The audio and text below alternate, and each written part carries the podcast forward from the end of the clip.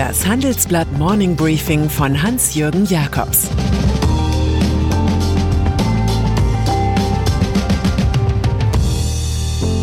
Guten Morgen allerseits.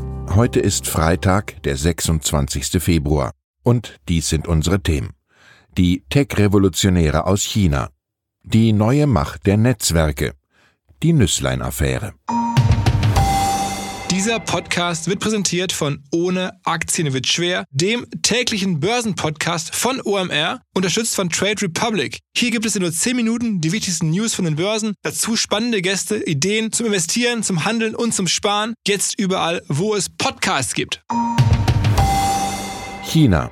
Bevor wir zum üblichen Corona-Block kommen, hier ein paar andere Themen zur gefälligen Begutachtung. Fangen wir mit China an, dem Land, das schon länger nicht mehr die Werkbank der Welt und das Kaufland für Güter aus aller Welt sein will.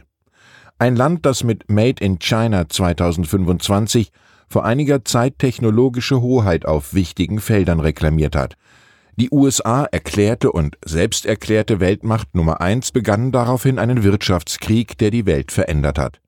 Nun nach dem Abgang des Kriegsführers Donald Trump zeigt sich jedoch, dass all die Strafzölle, Protektionismen und Sanktionen nur eins bewirkt haben, nämlich dass sich China mehr auf eigene Stärken konzentriert. Das Reich der Mitte produziert Hightech-Leader, pusht den Binnenkonsum, setzt auf die inländische Kreislaufwirtschaft und wird zunehmend autark. Ausländische Firmen sind nur noch willkommen, wenn sie Fähigkeiten einbringen, die das Land noch nicht hat. Das alles fasst der neue Fünfjahresplan in Worte. In einer Woche wird der Volkskongress ihn beschließen. Vorab hat Staatspräsident Xi Jinping jetzt schon ein historisches Wunder verkündet. Die Armut im Land sei überwunden. Jeder Bürger verfüge täglich über mehr als umgerechnet 1,25 Euro und lebe damit über der Armutsgrenze. Der einstige US-Präsident Franklin D. Roosevelt fällt einem da ein, der bei Statistiken stets skeptisch blieb. Roosevelt im Wortlaut Laut Statistik haben ein Millionär und ein armer Kerl jeder eine halbe Million. Die Souveränität, die Europa noch sucht, ist in China beschlossene Sache. In unserem großen Wochenendreport beschreiben wir, wie Peking die bisherige Arbeitsteilung der Weltwirtschaft zu seinen Gunsten verändert. Halbleiter und alternative Energieformen, künstliche Intelligenz und Robotik, überall strebt die Volksrepublik nach oben. Wenn es um Gesichtserkennung geht, sind chinesische Firmen bereits Weltklasse. Datensammelwut ist das Geheimnis ihres Erfolgs und der absoluten Kontrolle, 100% Orwell. Bis 2035 will das Land die globalen Standards der Technologie setzen. 2049 dann will China klar Weltmacht Nummer eins sein. Dann feiert die Kommunistische Partei 100 Jahre Regierung. Über Parteizellen mischt sie längst in allen Unternehmen mit, auch in den privaten. Über Regierungsfunktionen wiederum lenkt sie Kredite und Subventionen. Peking formt Riesenkonglomerate und hält im Internet missliebige Rivalen außen vor, so dass eigene Giganten wie Alibaba, Tencent oder Baidu entstehen konnten. Staatskapitalismus, Parteikapitalismus.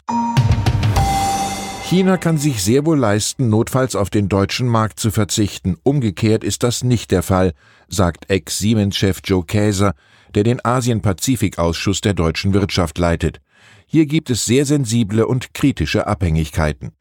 Käser fordert im Handelsblatt eine gemeinsame europäische Außenwirtschaftsposition, das sei die Schicksalsfrage der Europäischen Union.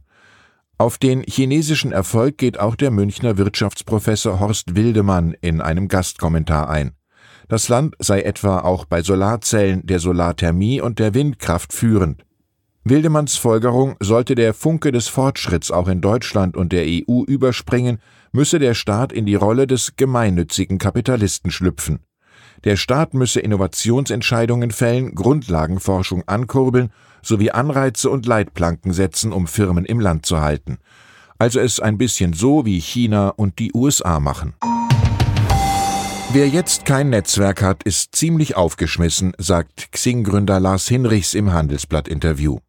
Es ist Teil einer großen Analyse über die Geflechte der Republik, über das System der Connections, über Vitamin B in harten Zeiten der Corona-Isolation. Eine Exkursion in die Welt der Baden-Badener Unternehmergespräche, der Similauna, der Business Clubs, der Global Shapers oder des Founders Forum.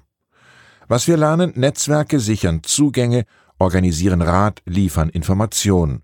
Und zum richtigen Netzwerk zu gehören, das ist der neue Status der Erfolgsgesellschaft. Die Mitgliedschaft in einem Netzwerk bedeutet auch, mehr Macht zu haben, erklärt die Soziologin Jutta Almendinger. Karrierechancen inbegriffen. Ich habe noch jeden meiner Jobs über einen persönlichen Kontakt bekommen, hält Ex-Merck-Chef und Multi-Aufsichtsrat Karl Ludwig Klei lakonisch fest. So, und nun zu Corona, dem Thema, das man am liebsten mit dem Frühjahrsputz entsorgen möchte. Vor einem Jahr in der ersten Pandemiephase war das Organisieren von Masken einerseits Gesundheitsschutz, andererseits sein großes Geschäft. Das von Minister Jens Spahn verordnete Open-House-Verfahren für die Beschaffung von FFP2-Schutz zum erstaunlichen Preis von vier Euro pro Stück lockte Glücksritter aller Art an. Dazu gehörte wohl auch der CSU-Bundestagsabgeordnete Georg Nüßlein. Er soll sich bei gleich drei Ministerien für eine hessische Textilfirma aus der Nähe von Offenbach eingesetzt haben, berichtet der Spiegel. Konkret lief die Vermittlung über die Firma Tectum Holding, an der Nüßlein beteiligt ist. Angeblich wurde dem Vizefraktionschef der Union der Service mit 600.000 Euro vergütet, die er dem Fiskus offensichtlich nicht meldete. Deshalb ermittelt die Staatsanwaltschaft wegen des Verdachts der Abgeordnetenbestechlichkeit und der Steuerhinterziehung. Die Immunität ist aufgehoben. 13 Objekte wurden untersucht. Nüßlein selbst nennt die Vorwürfe haltlos, aber viel Halt findet er derzeit nicht. In Israel kommen sie bereits zur Anwendung von allen anerkannte Corona-Impfpässe, die das grenzüberschreitende Reisen erleichtern dürften.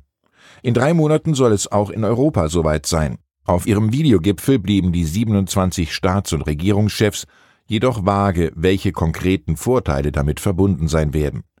Die Beschlusslage ist weit entfernt von der Gefühlslage des österreichischen Bundeskanzlers Sebastian Kurz. Wer geimpft ist, der soll volle Freiheit haben. Auch andere Tourismusländer wie Griechenland plädieren für diese Regelung. Angesichts solcher Debatten ist es umso absurder, dass sich die Ampullen des Konzerns AstraZeneca in den Impfzentren stapeln. Kaum einer will den Stoff, der nicht so wirksam ist wie die Produkte von BioNTech. Bayerns Ministerpräsident Markus Söder prescht da wie gewohnt vor und fordert, die Priorisierung bestimmter Gruppen aufzuheben. Sinnvoll wäre es dann, AstraZeneca gleich über die Ärzteschaft zu verimpfen. Der CSU-Chef ist im Übrigen von seiner Hardliner-Strategie abgewichen und lässt am Montag nicht nur Gartencenter, sondern auch Baumärkte regulär für Kunden öffnen. Damit endet eine Vorgehensweise, die der Psychologe Abraham Maslow so beschrieben hat. Es ist verlockend, wenn das einzige Werkzeug, das man hat, ein Hammer ist, alles zu behandeln, als ob es ein Nagel wäre. Und dann ist da noch Hans-Joachim Watzke, Chef des börsennotierten Fußballclubs Borussia Dortmund, der im ersten Halbjahr mehr als 26 Millionen Euro Verlust meldete. Angesichts leerer Stadien träumt er davon, sein Geschäftsmodell zurückzubekommen. Er rechne damit, dass es mindestens fünf Jahre brauche, um hinsichtlich der Verbindlichkeiten den Status quo vor der Corona-Krise zu erreichen, sagt der Manager im Handelsblatt-Interview. Energisch verteidigte Watzke die 50 plus 1 Regel, die in Profiklubs die Mehrheit der Vereinsmitglieder sichert. Ich werde mein Leben lang ein leidenschaftlicher Verfechter dieser Regel bleiben. Er wisse, wie die Menschen in Dortmund ticken. Hier ist niemand, aber auch wirklich niemand bereit, seinen Club zu verkaufen. In Dortmund warten sie derzeit, dass ein Trainer länger bleibt und auch mal wieder einen Titel holt.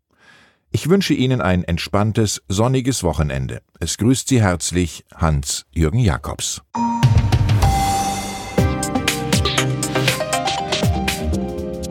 Ab 17.30 Uhr sprechen wir bei Handelsblatt Today über alle Themen, die die Finanzwelt bewegen.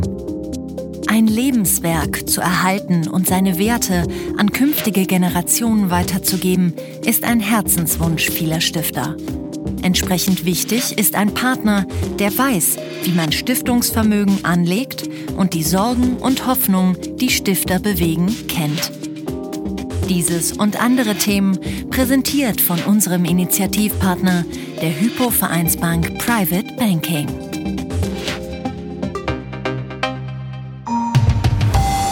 Das war das Handelsblatt Morning Briefing von Hans-Jürgen Jakobs, gesprochen von Peter Hofmann.